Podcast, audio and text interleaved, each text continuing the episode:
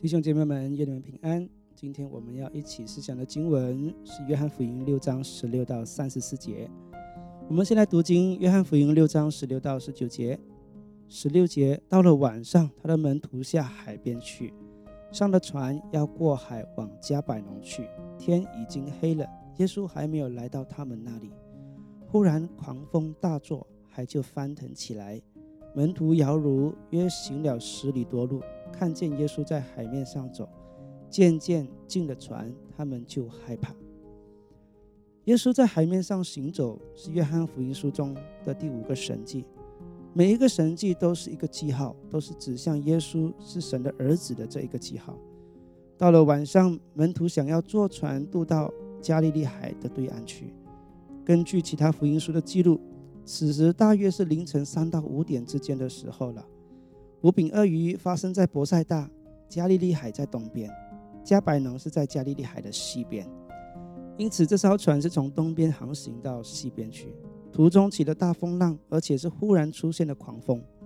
门徒开船以前都会视天气而决定是否开船，显然他们当时认为是安全的，可没想到这风浪来得太忽然。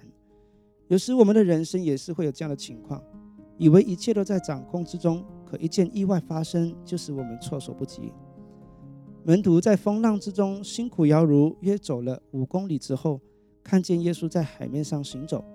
此时他们就害怕，因为从没有见过一个人可以在海面上行走。如果我们参考马太福音十四章的经文，我们可以知道，当时门徒以为看见了鬼怪，所以才害怕。但耶稣说，其实是他。彼得还亲自下海，走在海面上，到耶稣那里去呢。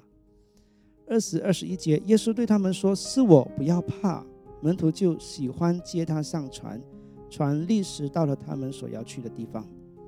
是我，希腊文是 ego eimi，我是，和旧约中我是自有拥有的同一个表达。在约翰福音书中，耶稣有好几次这样宣告他自己，如我是好牧人。我是羊的门，我是生命的粮，等等。门徒知道是耶稣之后，就安心许多。当耶稣上了船以后，其他福音书更生动的描述说，此时风浪就停止了，真是神奇。既然风浪就止住了，那么船就立时到了他们所要到的地方去了。人生中有耶稣为我们掌舵，真好。有他在，我们人生就有平安。二十二至二十四节。第二日，站在海那边的众人知道那里没有别的船，只有一只小船，又知道耶稣没有同他的门徒上船，乃是门徒自己去的。然而有几只小船从提比利亚来，靠近主注谢后分饼给人吃的地方。众人见耶稣和门徒都不在那里，就上了船，往加百农去找耶稣。隔天，他们就来到对岸，也就是靠近五饼鳄鱼发生的地点。马太福音告诉我们，在这个地方是格尼撒勒。当他们一下船，众人就认出是耶稣。那一带的地方都轰动了起来，许多人将有病的人或被鬼附的人都带到耶稣面前来。二十四节说，众人都去找耶稣了。那么我们就能理解，为何门徒们会在凌晨三四点的时间开船，为的是要避免被群众知道。一旦知道了，耶稣的侍奉就都会在服侍有病的人身上了。二十五到二十七节，既在海那边找着了，就对他说：“拉比是几时到这里来的？”耶稣回答说：“我实实在在的告诉你们，你们找我，并不是因见了神迹，乃是因吃饼得饱。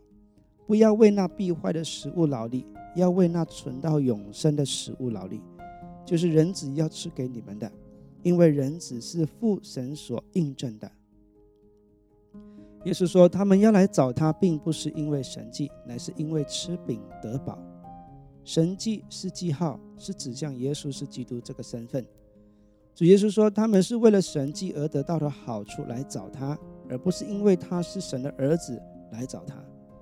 那些把病人带到耶稣面前的人，心态也是如此，关心病是否得医治，过于耶稣的身份本身。于是耶稣就在二十七节对他们说。”要追求那存到永生的食物，不要为那会败坏的食物劳力。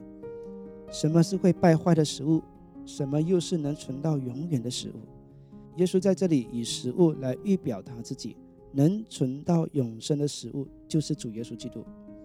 他就是上帝所要赐给世人的食物，吃了这食物就能得到永生。因此，下文就会读到耶稣自我宣告说：“我就是那生命的粮了。”二十八到三十一节，众人问他说：“我们当行什么才算做神的功呢？”耶稣回答说：“信神所差来的，这就是做神的功。”他们又说：“你行什么神迹，叫我们看见就信你？你到底做什么事呢？”我们的祖宗在旷野吃过玛拿，如经上写着说：“他从天上赐下粮来给他们吃。”既然耶稣提到永生的食物，那么他们就自然想到要做神的功才能换得食物。顾问说：“要做什么才算是神的功呢？”耶稣回答说：“借着相信上帝所差遣来的，就是做神的功了。这食物是免费吃给他们的，无需靠这劳力就能得了。”只是他们心愿不愿意相信而已，愿意相信的就得了永生的食物，反之就无法得到。相信他就得到，根本无需拿出什么劳力来赚取。耶稣基督就是恩典。当下他们就要求主耶稣再行神迹，好叫他们可以信他。他们还将摩西所行的神迹来与他相比，就是摩西行了一件伟大的神迹，从天上赐下玛拿。当时还喂饱了两百多万人呢。他们似乎有点在暗示着说，耶稣虽然能够行五饼二鱼喂饱五千人，但还不如摩西行的神迹来的伟大。三十二到三十四节，耶稣说：“我实实在在的告诉你们，那从天上来的粮不是摩西赐给你们的，乃是我父将天上来的真粮赐给你们。”因为神的粮就是那从天上降下来赐生命给世界的。